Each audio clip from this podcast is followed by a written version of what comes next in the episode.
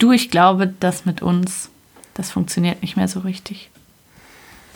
Ich weiß, dass ich wahrscheinlich nie wieder jemanden finden werde, der so toll ist wie du. Aber ich finde, irgendwie ist es vorbei.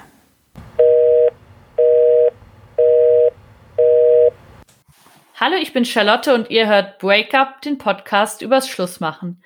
Ich bin hier über eine App mit Michelle Lötzner verbunden. Sie ist Journalistin und Autorin in München und ich freue mich sehr, dass du heute hier bist. Hallo Michelle. Hallo Charlotte. Michelle, wir sprechen heute über ein Buch, das du geschrieben hast. Wenn ihr diese Sendung hört, ist es gerade rausgekommen.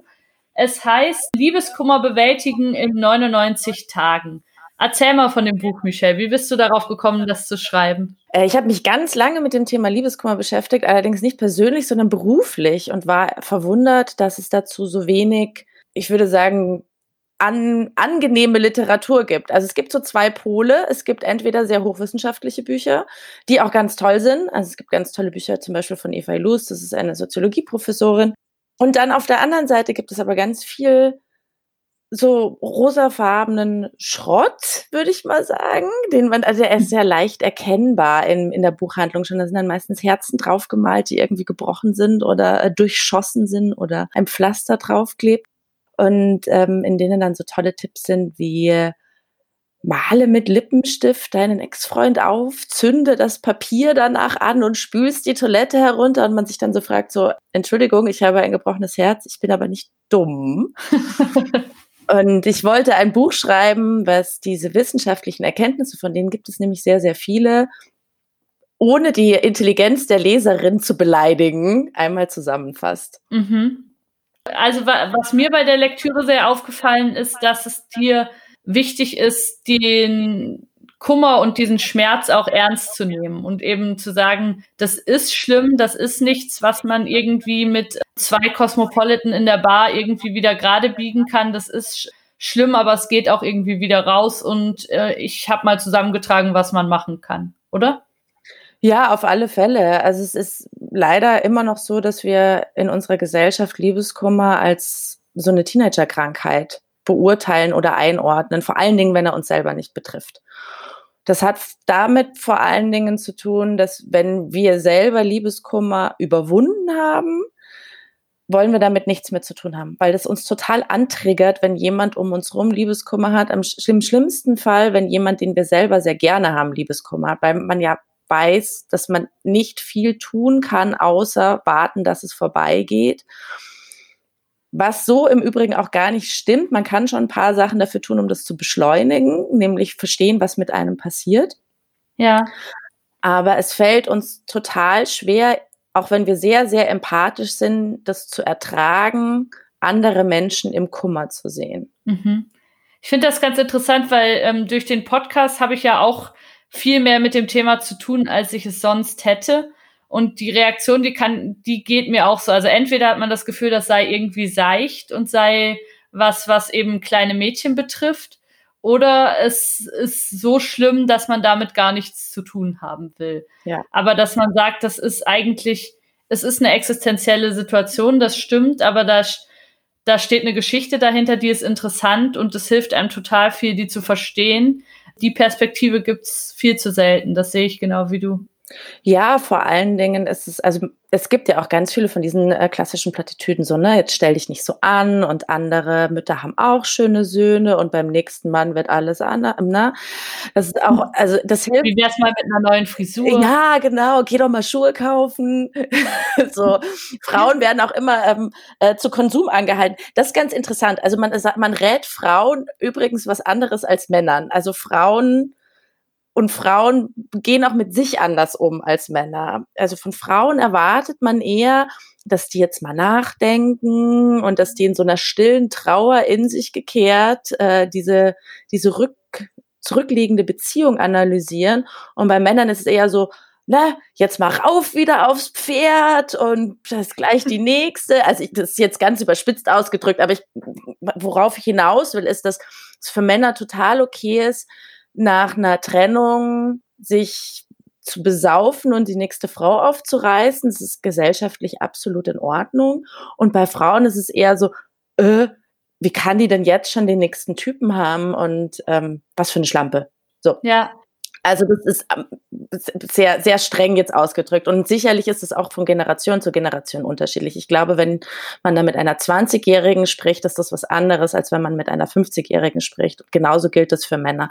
Aber da muss man sich eben mal fragen, wo das herkommt. Warum denn da so eine unterschiedliche Beurteilung und auch Verurteilung stattfindet. Und das hat ganz klar was mit den patriarchischen Strukturen zu tun, die immer noch vorherrschen, die eben sich auf äh, fiese Art und Weise sogar im Liebeskummer erst so auf den zweiten Blick sichtbar machen. Mhm. Also man hört es jetzt schon raus, das Buch, was du geschrieben hast, auch wenn es grün ist und nicht rosa, richtet sich an Frauen. Also das ist ja. eine spezifische Situation, hatte ich beim Lesen das Gefühl, äh, auf die du dich beziehst. Und zwar geht es um eine Frau, die von einem Typ nicht besonders gut behandelt wurde. Kann man das so zusammenfassen oder mache ich es mir dazu einfach? Du machst es dir zu einfach. Verdammt, ich hätte jetzt eine längere Antwort wählen sollen. Nein, also ich habe, ähm, du hast recht damit, dass ich mich natürlich hauptsächlich auf heteronormative Paare beziehe und äh, auch eher eine Leserin anspreche als ein Leser. Das hat unterschiedliche Gründe. Ich kann nicht alle abholen, die das betrifft. Man muss sich da, wenn man nicht ein, eine Enzyklopädie schreiben möchte über mehrere tausend ähm, Seiten, muss man sich für einen Blickwinkel entscheiden. Und in dem Fall habe ich mich für den Blickwinkel entschieden, verlassene Frau, was auch damit zu tun hat, dass mehr Frauen Bücher kaufen als Männer, weil mehr Frauen sich intellektuell interessieren und informieren für die Dinge, die in ihnen vorgeht und die die Gesellschaft so ähm, mit ihnen macht. Das heißt aber nicht, dass ich alle Männer wäsche und dass alle Männer böse sind und dass an einer Trennung immer nur der Mann schuld ist und nie die Frau. Es gibt sowieso überhaupt gar keine Schuld. Also die Schuldfrage muss gar nicht geklärt werden bei einer Trennung, weil es hat mhm. keiner Schuld. Es hat halt nicht gepasst, aber das heißt nicht, dass einer schuld ist da, dafür, daran, dass die Beziehung nicht funktioniert hat. Ich habe eine Werbung für dein Buch gesehen, wo ähm, als An Anteaser stand Ciao Trottel. Kann man das so zusammenfassen? ja.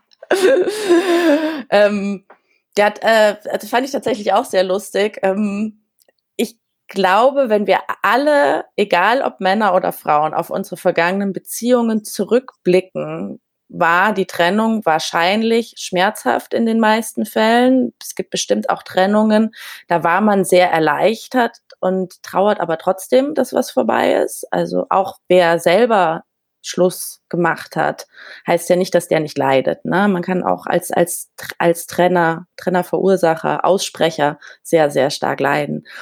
Aber wenn man, ja, und auch sehr lange leiden. Übrigens auch da wieder ein, ein, ein großer Unterschied zwischen Männern und Frauen. Männer leiden viel länger als Frauen. Frauen leiden dafür intensiver. Da gibt es eine riesig angelegte Studie von der Binghamton University New York. Die haben fast 6000 Teilnehmer befragt. Und das fand ich am spannendsten. Diese 6000 Teilnehmer kamen aus knapp 100 unterschiedlichen ähm, verschiedenen Ländern.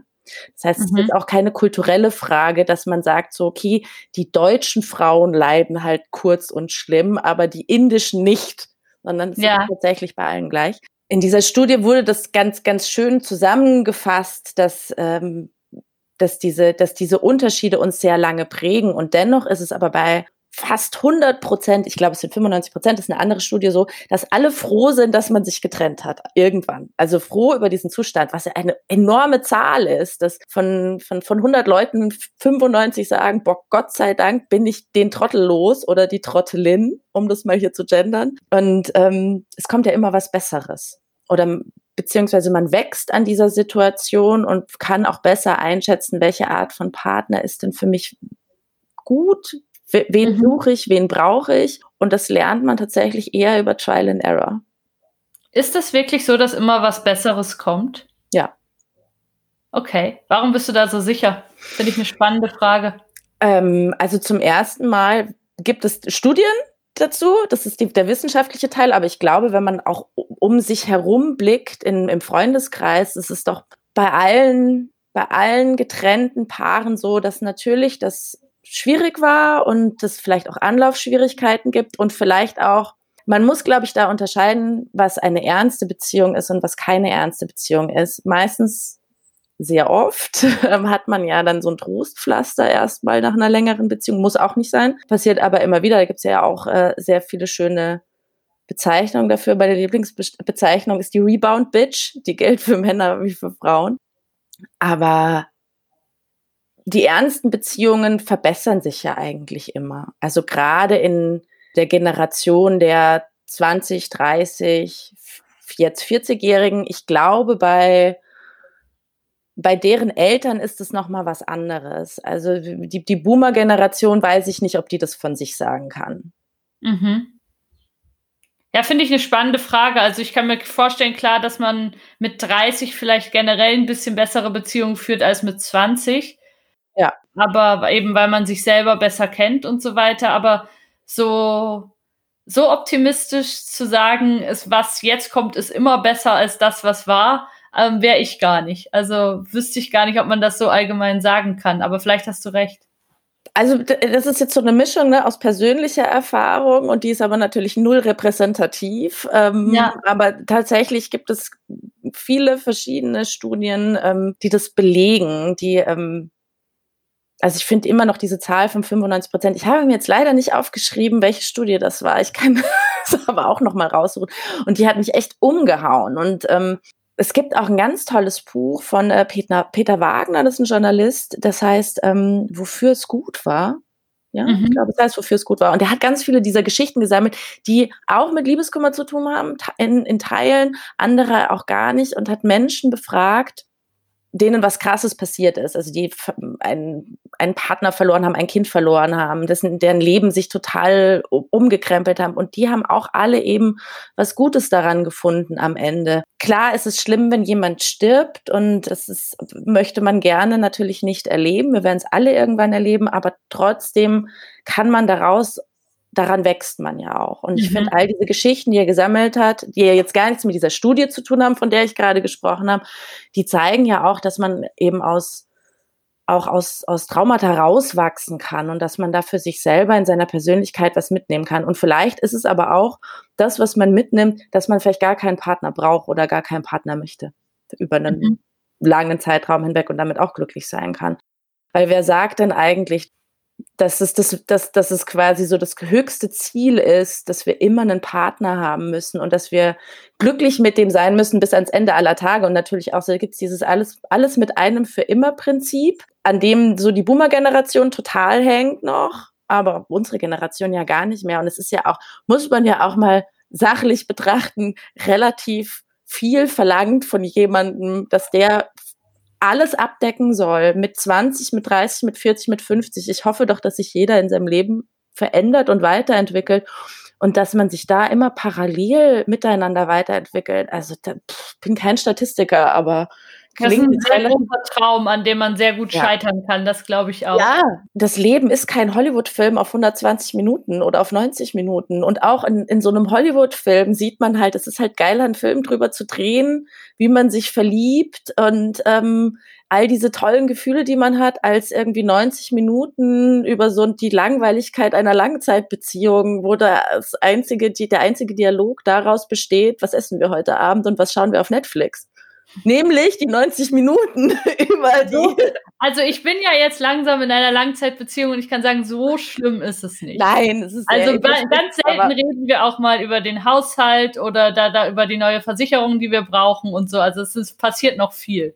Ja, nein, das ist sehr überspitzt ausgedrückt, aber klar, es ist natürlich so die, die spannenden, Hollywood-tauglichen Momente und da, also da nehme ich ja jetzt Bücher und Musik gar nicht raus. Ähm, mhm die entstehen natürlich nicht aus, indem sie Routinen abbilden. Ja, ja, ist auch klar. überhaupt gar nicht schlimm. Es muss einem nur klar sein, dass das halt ein Ausschnitt ist und nicht der Maßstab. Nicht jeder Tag muss ein, ein fulminantes Feuerwerk am Ende haben und deswegen ist es trotzdem ein guter Tag. Ihr hört schon, dass sich Michelle mit extrem vielen Studien und Büchern beschäftigt hat für das Buch. Ähm, ich kann noch mal den Titel sagen. Liebeskummer bewältigen in 99 Tagen ist im Dumont Verlag erschienen. Und Michelle, wir haben uns gerade überlegt, dass wir auch äh, drei Bücher verlosen. Ist das richtig? Ja, sehr gerne. Also natürlich, ähm, also blöd für die, die es gerade brauchen. Das tut mir natürlich sehr leid. Also ich, mir ist es auch ganz wichtig gewesen in dem Buch, dass eben die Menschen, die das lesen, nicht das Gefühl haben, wir reden hier über eine Haha Teenager-Krankheit, die übernächste Woche wieder vorbei ist, sondern dass es auf Augenhöhe passiert. Aber das Buch kann man, glaube ich, auch gut jemandem schenken, der Liebeskummer hat, wenn man nämlich selber als Freundin oder Freund einfach auch irgendwann überfordert ist damit, wem man dem helfen soll, weil es ganz schwierig ist, weil wir alle sehr immer sehr lösungsorientiert denken in unserer Gesellschaft und natürlich auch jemanden, der Liebeskummer hat, gerne eine Lösung anbieten wollen und manchmal möchte der aber einfach nur, dass man ihm zuhört und das da ist so die neutrale wissenschaftliche Instanz, glaube ich, auch ganz hilfreich, weil ich überzeugt bin, ähm, dass wenn man versteht, was mit einem passiert, dass man dann auch leichter loslassen kann. Mhm. Ähm, worüber wir ja auch im Vorgespräch schon ein bisschen gesprochen haben, ist das, was du jetzt gerade auch gesagt hast, eben, es ist keine Teenagerkrankheit, es kann sogar richtig traumatisierend sein. Und es ist nicht ganz einfach, damit ernst genommen zu werden. Also man weiß zwar, dass man sogar an gebrochenem Herzen sterben kann, also dass das was ganz Schlimmes auch mit dem Körper und mit dem Gehirn machen kann, wenn man Pech hat. Aber das ist irgendwie nicht so richtig angekommen, oder? Also man hat immer noch das Gefühl, man könnte das ganz leicht mal eben kurieren. Ja, also ich, natürlich ist das, also das, das heißt ja das Broken Heart Syndrome, das ist ein, ein, eine kardiologische Krankheit, eine Herzkrankheit. Mhm. Am Broken Heart Syndrome, also am gebrochenen Herzen, sterben tatsächlich auch öfter Frauen als Männer. Es muss jetzt keine Angst haben, dass er prädestiniert dafür ist, an seinem Liebeskummer zu sterben, auch wenn sich das so anfühlt.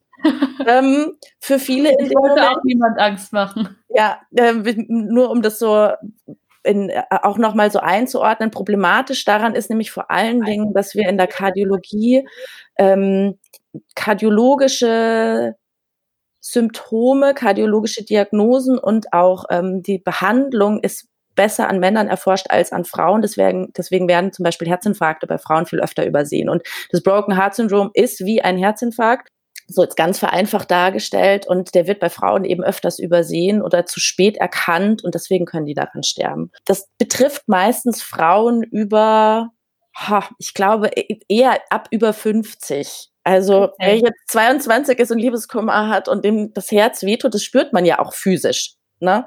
Bitte, bitte keine Angst haben, dran zu sterben, aber zum Arzt gehen, wenn du das Gefühl hast, boah, das wird hier einfach gar nicht besser, weil nämlich, was ich sehr spannend, aber auch sehr bitter fand bei meiner Recherche war, um auf deine Traumafrage zurückzukommen, ist, dass Menschen im Liebeskummer nicht alle, aber viele die gleichen Symptome haben wie Traumaopfer. Also dieses nicht essen können, nicht denken können, nicht schlafen können, sich immer wieder gedanklich um eine Sache kreisen. Das sind so einige Beispiele, da gibt es noch viel, viel mehr, die so auf körperlicher Ebene stattfinden, die was mit der Ausschüttung von Hormonen zu tun haben zum Beispiel. Ähm, das ist das gleiche wie bei zum Beispiel Kriegsopfern. Also natürlich ist es was anderes, ob neben dir eine, eine Fassbombe vom Himmel kommt oder ob du dich von jemandem getrennt hast, aber dein Körper kann das nicht unterscheiden. Also es gibt da sehr differenzierte Forschung innerhalb der Traumaforschung, die ganz klar sagt, dass eben Liebeskummersymptome und die Symptome von Traumaopfern identisch sind. Das ist schon krass. Das war ja. mir so auch nicht bewusst. Ja. Und deswegen, also der Nächste, der sagt, Liebeskummer ist eine, eine Teenagerkrankheit, dem kann man gerne so ein Glas rote Betesaft ins Gesicht kippen oder so. Das ist einfach nicht okay. Ja. Was steht denn konkret in deinem Buch? Erzähl doch mal, was hilft das, wenn ich das jetzt tatsächlich verschenken will? Ähm, wem kann ich damit helfen und wie? Ich habe das Buch eingeteilt in 99 Tage. Jetzt ist es natürlich nicht so, dass ich verspreche, ähm, das Buch heißt Liebeskummer bewältigen und nicht Liebeskummer heilen in 99 Tagen. Ich verspreche nicht, dass der Liebeskummer nach 99 Tagen weg ist. Was Wobei ich mir aber sicher bin, ist, dass nach 99 Tagen die Welt schon mal ganz anders aussieht. Das ist ja also fast eine Jahreszeit, manchmal sogar, je nachdem, wie man die, Jahreszeiten jetzt im Klimawandel berechnet, ist es definitiv eine Jahreszeit. Und zurückblickend in so gut drei, vier Monaten hat man so Distanz zwischen sich und die Dinge ja schon gebracht, um anders auf diese Beziehung zu schauen, anders auf diese Trennung zu schauen und auch anders auf diesen Ex-Partner zu schauen. Und wenn man versteht, was so biochemisch in einem vorgeht, bin ich davon überzeugt, kann man eben nach 99 Tagen schon ganz anders auch auf sich schauen. Ich weiß aber aus eigener Erfahrung, dass man im Liebeskummer jetzt nicht so aufnahmefähig ist, dass man so einen 400 Seiten Wälzer von Eva Ilus zum Beispiel lesen kann.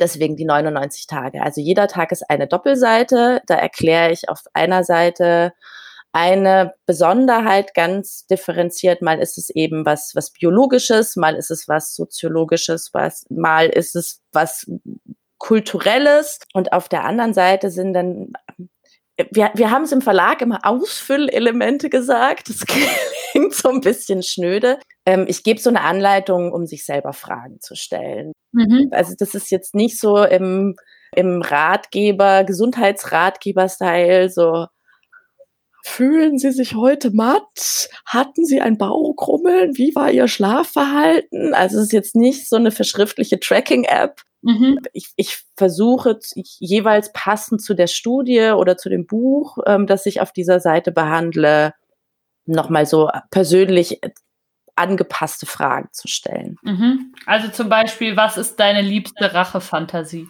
Ja, ich glaube, da hat jeder eine Antwort drauf. Und weil ich mir vorstellen kann, dass man die nicht äh, laut aussprechen möchte oder vielleicht irgendwie jemandem erzählen möchte, kann man sie da, man kann sie da hinschreiben und man kann sie aber sich auch einfach nur mal für sich überlegen. Mhm. Und ich, äh, glaube, da gibt's also großartige Rachefantasien. Ne? ja, eine, eine beschreibst du ja auch, ich spoiler jetzt mal nicht. Michelle, es ist ja so, dass du selber auch ähm, Liebeskummer hattest und damit auch was gemacht hast, oder? Oder das auch eingeflossen ist in das Buch. Sagen wir so, ich hatte jetzt keinen akuten Liebeskummer, als ich das Buch geschrieben habe, aber ich, also wie jeder andere Mensch hatte ich schon schon mal Liebeskummer in meinem Leben, auch schon mehrmals und vielleicht habe ich mich auch deswegen journalistisch damit beschäftigt, schon weit bevor ich das Buch geschrieben habe oder überhaupt die Idee zu dem Buch hatte. Und das hatte ich ja schon am Anfang unserer Aufnahme hier gesagt, dass ich es eben verwunderlich finde, wie viel man eigentlich über Liebeskummer weiß und wie wenig, also anhand wissenschaftlicher Studien eben zum Beispiel, aber wie wenig wir so im persönlichen Umgang davon miteinander wissen. Und ich glaube, wenn ich zum Beispiel das mit der Traumaforschung und diesem Nicht essen, nicht schlafen können früher gewusst hätte, dann wäre ich vielleicht nicht in so ein tiefes Loch gefallen. Mhm. Also ich hatte vor, um, um da eine, eine persönliche Geschichte zu erzählen, ich hatte vor über zehn Jahren eine Trennung, die für mich ganz, ganz schlimm war. Da hat mich der, der Mann, mit dem ich damals zusammen war, für eine andere Frau verlassen. Und das hat mich natürlich, das hat mir den Boden unter den Füßen weggerissen. Wir waren über sechs Jahre zusammen und ich habe niemals damit gerechnet, dass also ich habe so unsere Zukunft ja auch schon ausgemalt, wie die sein sein sollte und hatte dann eben auch, konnte nicht essen, konnte nicht schlafen, habe ganz viel Gewicht verloren und war so unglücklich und konnte mich auch auf nichts mehr konzentrieren und habe dann aber selber gemerkt, so geht das hier nicht. Das ist nicht, also wenn das hier so weitergeht, dann, dann, dann gehe ich da dran zugrunde und habe mir damals tatsächlich einen Therapieplatz gesucht und mhm. habe nach der zweiten Sitzung schon rausgefunden, dass das Problem nicht die Trennung ist, das Problem ist ein anderes. Mhm aber ich habe da eben angefangen, mir halt ganz viel eben auch anzulesen und kann heute ganz anders auf diese Trennung schauen. Also ich hatte danach auch noch weitere Beziehungen und habe aber viel aus dieser Beziehung von damals gelernt und vor allen Dingen verstehe total, der hat sich in eine andere Frau verliebt.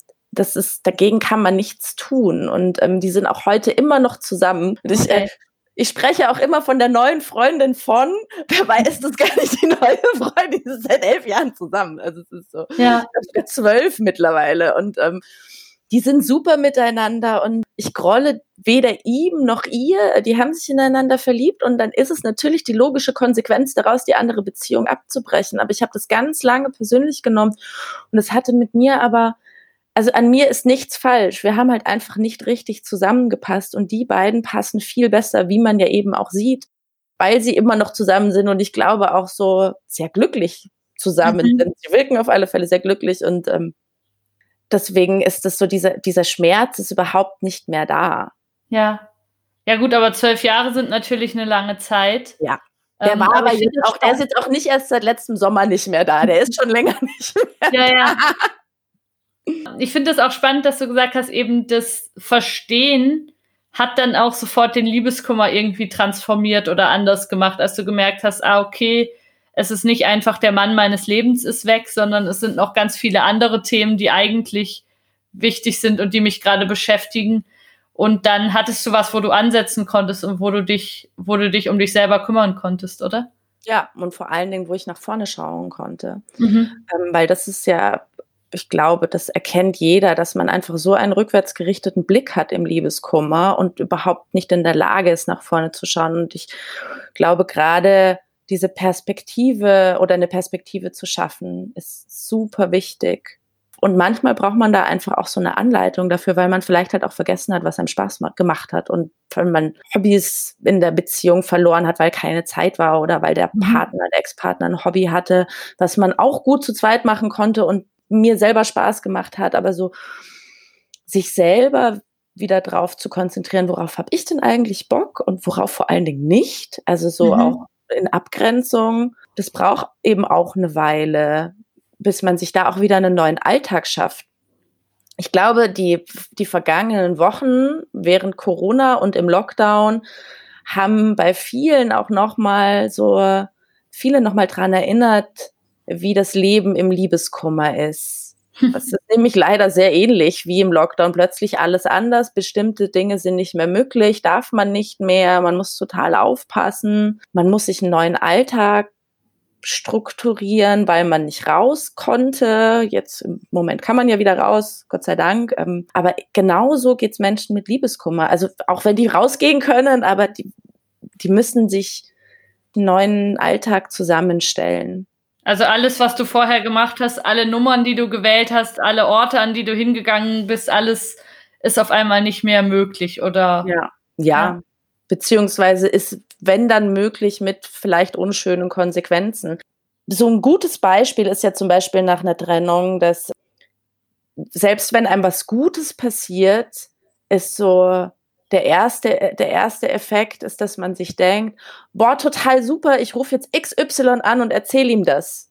Und dann rafft man so, nie, kann ich nicht mehr anrufen, weil it's not my business anymore. Und ich glaube auch nicht, dass man direkt nach einer Trennung gute Freunde sein kann. Vielleicht kann man das irgendwann mal, aber nicht solange das akut ist, vor allen Dingen, solange ich auch, also ich kann ja nur meine eigenen Gefühle wahrnehmen und nicht die des anderen. Also auch aus Respekt ein Abstand erstmal ganz wichtig. Mhm. Ich kenne auch Paare, nicht viele, aber das gibt es, die das sozusagen geschafft haben, dass sie sofort nach der Trennung als Freunde weitergemacht haben. Warum bist du da so skeptisch? Also warum denkst du, das äh, geht eher nicht? Wenn das beide beschlossen haben, also kann ich mir vorstellen, dass das möglich ist. Aber wenn nur einer beschlossen hat, dass die Beziehung nicht mehr gut für, für ihn ist oder für beide, glaube ich, ist es schwierig. Es gibt ja auch Paare, die sich auseinandergelebt haben und beide beschließen, so hier fehlt einfach das sexuelle Begehren oder unsere Zukunftspläne sind nicht, der eine möchte nach, keine Ahnung, an, in die Antarktis ziehen, um Polarforscher zu werden und die, oder die Kinderfrage, so ich glaube, wenn man sich einig ist in der Trennung dahingehend, dass man beide nicht mehr Teil eines Paares sein möchten, dann ist es bestimmt möglich oder leichter möglich, als wenn einer beschließt, mhm. er möchte nicht mehr Teil dieses Paares sein. Und meistens beschließt halt nur einer, dass er nicht mehr Teil eines Paares sein möchte. Ja, das stimmt schon. Ja, und es ist ja eben auch häufig so, dass wirklich so eine ganze Zukunftsvision zusammenbricht. Also, dass eben man ja sich vorgestellt hat, wo stehen wir in fünf Jahren, wo stehen wir in zehn Jahren, unser Leben verläuft irgendwie synchron. Ein Job in Hamburg kann ich leider nicht annehmen, weil ich weiß ja, dass er in München ist und so. Also diese ganzen, man hat ja sein ganzes Leben irgendwie darauf ausgerichtet. Wenn das auf einmal wegbricht, dann ist wahrscheinlich echt bei den wenigsten so der Moment da, zum zu sagen, naja gut, dann beginnt jetzt eine wunderbare Freundschaft. Ja, genau so glaube ich das auch. Und da ist ja. es eben auch abhängig von der Lebensphase, in der man gerade ist, für Frauen auch nochmal natürlich ganz ein anderer Rattenschwanz, der da so dranhängt als für Männer. Mhm. Wenn ich jetzt Anfang 20 bin, ist das nicht so relevant, aber spätestens ab 30 stellt sich bei jedem die, die Kinderfrage und bei Frauen eben mehr als bei Männern. Mhm. Und ähm, also ich muss auf alle Fälle eine Entscheidung treffen, weil sie sonst die Natur ja irgendwann für mich trifft als Frau. Und es ist eben als Frau was anderes, mit 38 verlassen zu werden als als Mann, weil ich mir als Frau, wenn ich wenn ich einen Kinderwunsch habe, ist es mit 38 ganz schön schwierig, in der Kürze der Zeit jemanden zu finden, mit dem ich das dann vielleicht auch durchziehen will. Deswegen möchte ich Männern überhaupt nicht den Kinderwunsch absprechen, um Gottes Willen ganz und gar nicht. Aber die haben da einfach natürlich ganz an, ein ganz anderes Zeitfenster als Frauen. Und und es gibt genügend, genügend Männer, die diese Entscheidung ja für ihre Frauen auch mittragen ähm, und sich das auch überlegen. Also es ist jetzt, die, ich möchte nicht dieses Bild schaffen von, von den Männern, die äh, Beziehungshopping betreiben und von den armen Frauen, die irgendwie sich an, an, an den Herd wünschen und mit 18 Kindern um sich rum, um Gottes Willen gar nicht. Es ist nur da sind einfach die Möglichkeiten, die Männer und Frauen haben, umso älter sie werden, gehen ganz weit auseinander.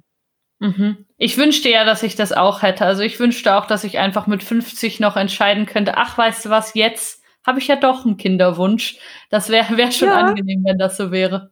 Fände ich auch total gut. Also wäre für, für mein Leben auch, ne, hätte ich mein Leben vielleicht auch anders organisiert, als ich es habe. Aber ja. ja. so ist es eben leider nicht. Und daran können wir ja relativ wenig machen. Wie alt bist du? Ich bin 38 ja.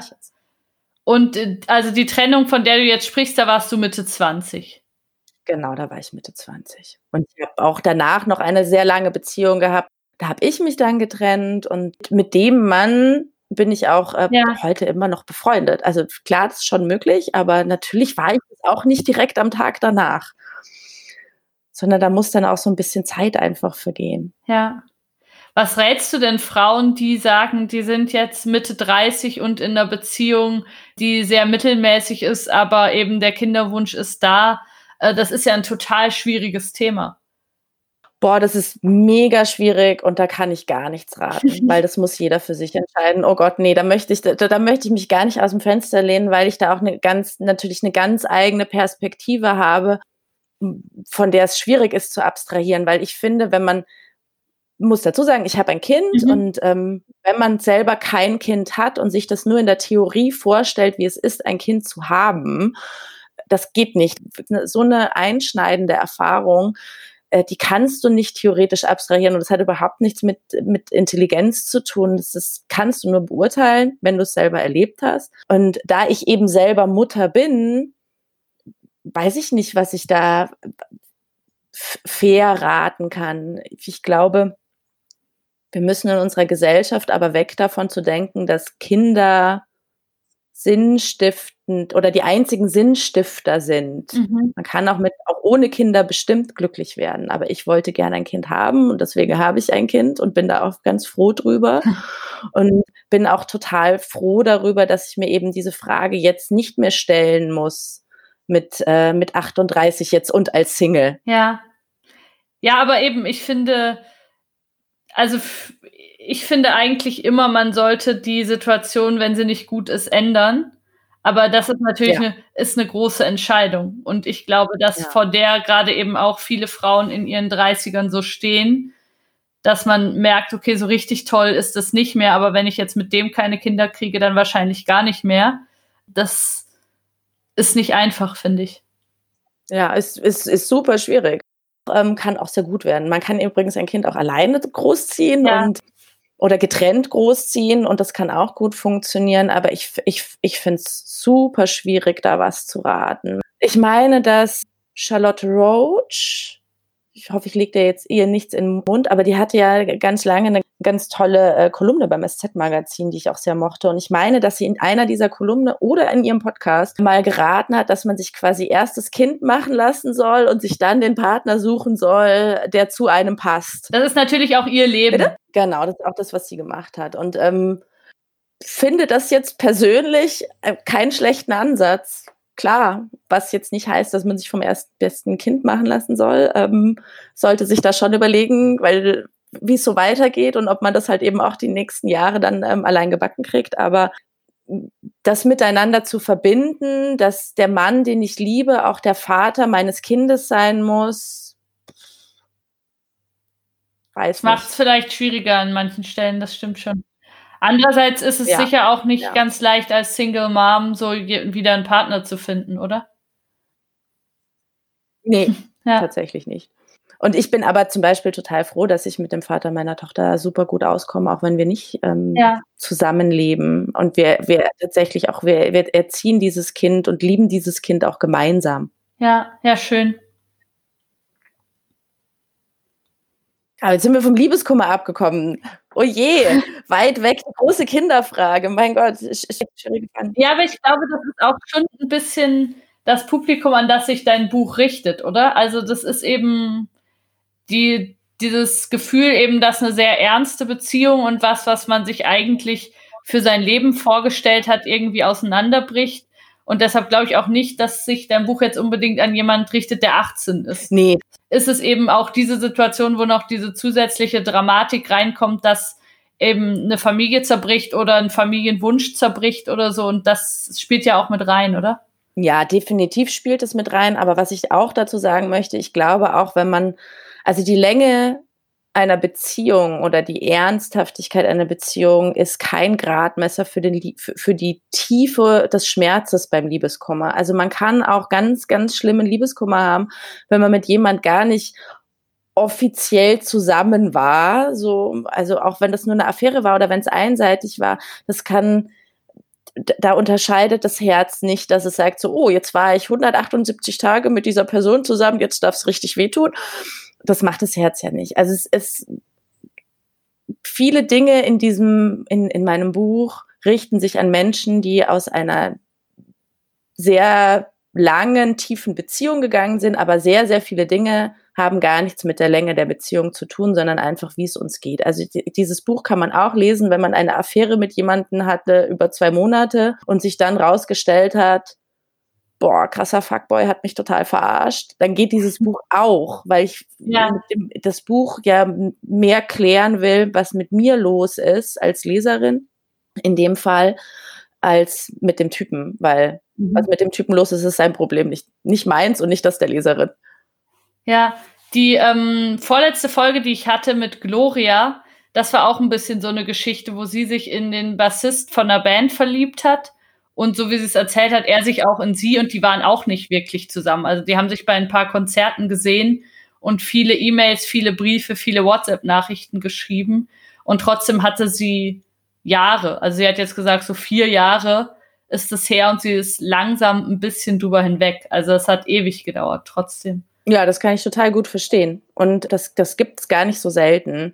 Und ja. gerade wenn das so ein da gibt es ein schönes Wort für, wenn man eben mehr so digital kommuniziert und auf WhatsApp oder E-Mails oder Instagram Direct Messages, was auch immer es gibt. so, das heißt Verb Verbal Overshadowing.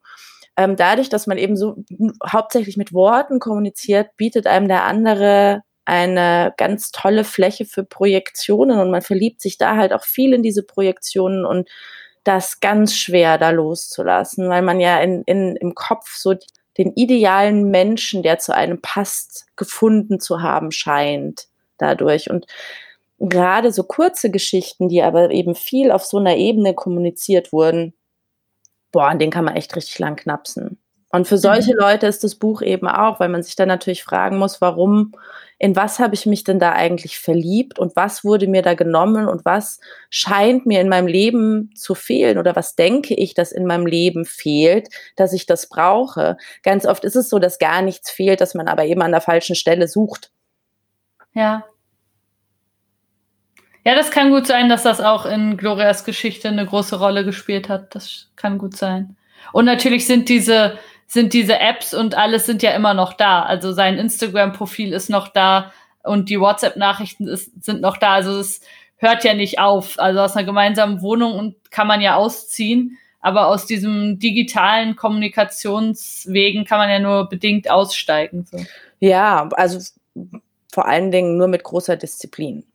Also ich rate jedem, nicht zum, zum, zum Instagram Power Stalker zu werden nach einer Trennung. Das ist natürlich, das ist ja so das Gemeine an Social Media, dass man immer noch am Leben des anderen teilnehmen kann, obwohl er gar nicht mehr Teil des eigenen Lebens ist. Und äh, das ist ganz, ganz schlecht, ganz, ganz böse. Unser Gehirn macht das aber absichtlich mit uns.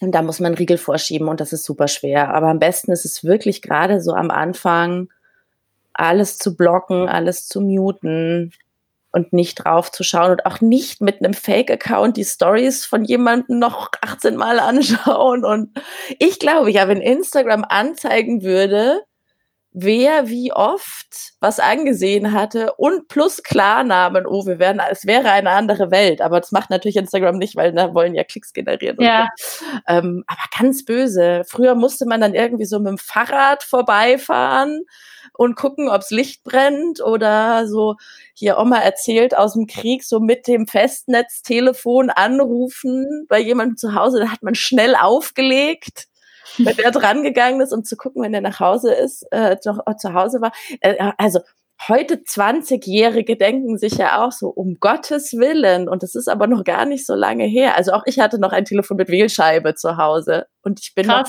bin ja. noch nicht 100 Jahre alt. Aber ja. es ist natürlich viel einfacher heute, da Informationen einzuholen. Und das ganz Spannende ähm, äh, macht unser Gehirn absichtlich, weil das wir Drogenentzug für uns ist nach einer Trennung. Und diese Erinnerungen, die, wir dann, die wir auffrischen mit zum Beispiel Stories auf Instagram anschauen, das ist so unser Ersatzfix. Das triggert die Erinnerungen an und ähm, das muss man also sofort unterbinden, wenn man in der Lage ist dazu. Aber das ist ja wirklich schwer. Also das ist, da kenne ich niemanden, der das kann. Also ich kenne niemanden, der sagt, boah, das Instagram-Profil von meinem Ex-Freund, Jahre nicht mehr angeschaut. ja, kenn da kenne ich wirklich niemand, der so diszipliniert ist oder sagt, du, hat der eine neue Freundin? Das weiß ich gar nicht. Keine Ahnung, ob die Influencerin ist und ähm, Bikini-Model ist mir, ist mir total entgangen. Sorry, also das kenne ich niemanden. Ja, nee, ich kenne auch niemanden. Also da muss man sich tatsächlich ein bisschen austricksen. Ich glaube, erstmal muss man sich klar machen, warum das Hirn das nämlich macht und warum die große Frage ist ja, warum haben wir denn überhaupt Liebeskummer? Warum macht denn, warum machen wir denn diesen ganzen Shit und diesen ganzen Abfuck die ganze Zeit, wenn wir nach einer Trennung? Das ist äh, die Frage Nummer eins, die, die man klären muss. Und das ist einfach, äh, hat, hat was mit der Evolution zu tun. Die Evolution möchte einfach nicht, dass wir uns trennen, damit wir ganz viele Nachkommen äh, produzieren und äh, damit wir uns das beim nächsten Mal ganz genau überlegen, ob wir auf diese heiße Herdplatte fassen, nämlich uns zu trennen, ist der Liebeskummer so krass. Mhm. Also es hat einfach tatsächlich nur was mit Fortpflanzung zu tun. Das ist ganz schön ernüchternd. Das hat nichts mit Romantik zu tun, sondern nur mit Evolution. Aber es kann ja auch sein, dass man sich dann umso besser fortpflanzt mit mehr und neuen Partnern. Also das verstehe ich jetzt nicht ganz. Äh, ach so, du meinst, dass dann der quasi die Variety größer ist? Ähm, genau. Ja, aber ja. wir haben ja jetzt, also wir leben ja erst jetzt so lange, wie wir leben, dass wir überhaupt die äh, Möglichkeit haben, uns mit so vielen ja. verschiedenen fortzupflanzen. Und ja, als Frau eh auch nicht so lange, wie wir ja gerade besprochen haben. Wie wir, wie wir bereits besprochen haben, ist das Fenster irgendwann zu, das stimmt. Richtig, ja. genau. Ja. Ähm, ja, und damit wir, also natürlich hat sich die Evolution nicht, nicht Instagram ausgedacht, das, ähm, damit konnte sie nicht rechnen. Und um das eben aber zu umgehen, dass man sich dann immer wieder quasi diese Erinnerung auffrischt, muss man das umleiten. Es gibt einen ähm, amerikanischen Psychologen, Guy Winch heißt der, der hat es in einem TED Talk mal ganz nett zusammengefasst. Er hat, äh, der empfiehlt, eine Liste anzulegen. Ähm, ich nenne sie im Buch die Shitlist. Da kann man jetzt, also ein, ein Spoiler fürs Buch. Da kann man sich mal alles aufschreiben, was so richtig scheiße war am Ex-Partner, weil man mhm. kann sich nämlich auch mal an die ganzen schlechten Sachen erinnern. Und dann kann man das abfotografieren mit dem Handy und jedes Mal, wenn man äh, auf Instagram wieder stalken möchte, schaut man sich bitte erstmal diese Liste an und erinnert sich daran, dass der unfassbaren Mundgeruch hatte morgens, dass die Witze überhaupt gar nicht lustig waren, dass er nie in der Lage war, keine Ahnung, einen Film mit einem bis zum Ende anzuschauen, dass er sich auf Familienfeiern total scheiße benommen haben. Also gibt ganz viele Beispiele, ist bei jedem individuell, aber das kann man alles mal so aufschreiben jemand eitel war, ob jemand selbstgerecht war. Und dann schaut man sich bitte diese Liste an, bevor man auf das äh, Instagram-Profil klickt. Das darf man dann auch immer noch machen und nicht so streng mit sich sein. Keiner von uns ist irgendwie perfekt und super diszipliniert. Aber so eine Shitlist hilft, glaube ich, ganz gut. Mhm. Also auch auf jeden Fall, um sich wieder zu vergewissern, nee, das ist schon okay, wo ich jetzt stehe. Ja. Ja. Also, dass eben man man neigt ja auch dazu, dass man so im Nachhinein das verklärt und irgendwie nur noch an die Greatest Hits, die man so als Paar hatte, denkt und dass man dann nochmal denkt, nee, nee, warte mal, es gibt schon auch Gründe, weshalb das gut ist, dass ja. ich jetzt hier bin, wo ich bin. Ja. ja. Und vor allen Dingen, also da sind wir wieder bei den Unterschieden zwischen Männern und Frauen, dass man nicht ständig den Fehler bei sich sucht. Also das ist auch bewiesenermaßen so ein Frauending, dass Frauen immer denken, so Gott, wäre ich, wäre ich dünner, wäre ich größer, wäre ich schöner, wäre ich blonder, hätte ich größere Brüste, einen strafferen Hintern, dann wäre er bei mir geblieben. Äh, Bullshit, no. Also das ist so nicht. Das ist tatsächlich ein was Angelerntes, was wir Frauen haben. Also Männer zweifeln schon auch an sich. Es ist jetzt nicht so, dass äh, nur Frauen denken, sie sind total verkehrt, körperlich und geistig, und Männer denken das nie. Die zweifeln sicherlich auch an, an sich und haben komplexe, unberechtigterweise wegen irgendwas. Aber das das weibliche Körperideal, was uns so suggeriert wird, ist viel weiter weg von der weiblichen Realität als das männliche. Okay. Und deswegen versuchen wir Frauen einfach schon seit, seit es Werbung gibt, etwas zu erreichen, was wir sehr selten nur erreichen können. Und ähm, Frauen wird eh eher beigebracht, sich in Frage zu stellen als Männern. Deswegen sind wir so krass hart zu uns. Und das ist echt, das muss aufhören. Weil es das ist nochmal ein anderer Punkt, ja. Ja, aber das muss wirklich ja. aufhören. Also es hat nichts auch, also ich äh, willst du mit einem Typen zusammen sein, der mit dir dann wieder zusammen ist, weil du größere Brüste hast? Nein. Natürlich nicht. Ist das wirklich die Realität? Also ich bin.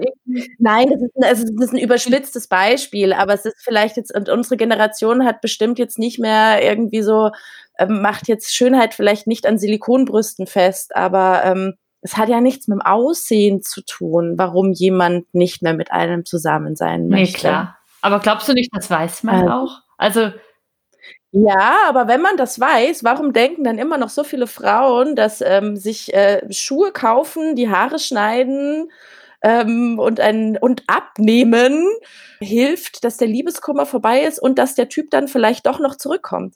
Also was ich zugeben muss, es gibt ja so dieses Phänomen von winning the breakup. Und es gibt, glaube ich, schon diese Fantasie, die viele Leute haben, dass man sich dann in einem halben Jahr sieht. Man hat sieben Kilo abgenommen, sieht atemberaubend aus, ist befördert worden, ist in eine geile Wohnung gezogen und sagt, oh Schatz mir, ah, stimmt gar nicht mehr, Schatz, aber mir geht's wahnsinnig gut. So, also ähm, das, das wünschen sich natürlich viele, klar. Ja, klar. Das, also, ja, das ist aber ja nochmal ein Schritt weiter. Ja. Aber ähm, ganz viele zweifeln eben an sich und an, ganz viele Frauen zweifeln an sich und an ihrem Aussehen. Wie gesagt, Männer auch, aber Frauen bewiesenermaßen stärker und weder Männer noch Frauen müssen ihren Körper optimieren, um einen Partner zu behalten. Nein, bitte nicht. Ich finde das gut, du hast so viele starke Meinungen. Ich bin das sonst gar nicht im Podcast gewöhnt, sonst erzählt einfach jemand seine Geschichte und du hast, hast so richtig ein politisches Programm am Start. äh, ja, mache mach ich mir auch nicht immer nur Freunde mit, aber ähm, solche Leute möchte ich dann halt auch nicht als Freunde haben. Hat sich das bei dir so entwickelt? Also, dass sich das immer, dass dir immer stärker klar geworden ist, okay, das ist meine Linie, da weiche ich nicht davon ab, oder wie war das?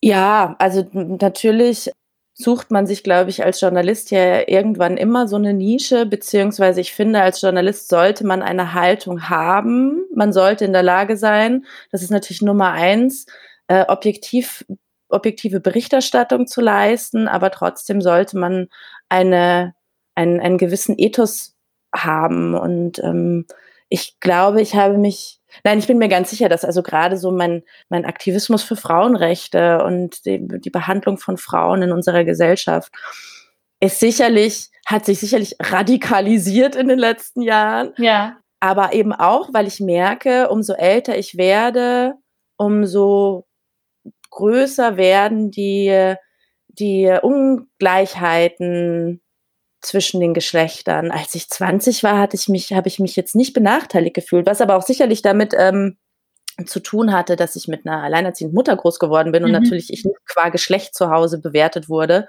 Keine Ahnung, wie es gewesen wäre, wenn ich äh, zu dem Zeitpunkt schon Bruder gehabt hätte. Ich habe ich hab zwei Brüder, die sind aber viel jünger als ich und ich kann immer noch über meine Eltern sagen, also unsere Mutter lebt ähm, jetzt schon eine Weile nicht mehr, aber auch meine Brüder werden komplett gleichberechtigt erzogen und es ist das, deswegen war ich das gar nicht gewohnt, benachteiligt zu mhm. werden. Und die Unterschiede sind mir auch so zu Beginn meiner journalistischen Karriere gar nicht so aufgefallen. Da habe ich das, also da habe ich bei Ungleichheiten immer noch so an selektive Wahrnehmung geglaubt und heute fällt mir eben vieles auf. Und ich, ich bin ein großer Verfechter von, was für Frauen gut ist, muss im Umkehrschluss nicht für Männer schlecht sein. Das muss man da ja immer wieder dazu sagen, weil es ganz oft sonst so wirkt, als würde man irgendwie so, als würde man nur auf den Männern rumdreschen, gar nicht, überhaupt nicht. Und auch die, die Männer in meinem Umfeld, das sind sehr feministische Männer und sehr reflektierte Männer und das ist auch total schön. Aber klar, ich habe natürlich auch Familienmitglieder und Bekannte von Bekannten, wo ich mir denke, mein Gott, in welchem Jahrzehnt lebt denn ihr eigentlich noch? Ja. Aber ich habe da schon eine ganz klare Linie an auch in meiner Berichterstattung. Ich bin ja freie Journalistin, für wen ich arbeite und für wen ich nicht arbeite, zum mhm. Beispiel. Also nur weil mir jemand Geld bezahlt, muss ich nicht. Nein, man muss nicht alles machen. Ja. Das muss man sich natürlich auch leisten können. Das ist natürlich auch ein Privileg, das ist mir schon auch klar. Ähm, aber solange ich mir das leisten kann, mache ich das auf alle Fälle. Und ich hoffe, dass ich es mir für immer leisten kann.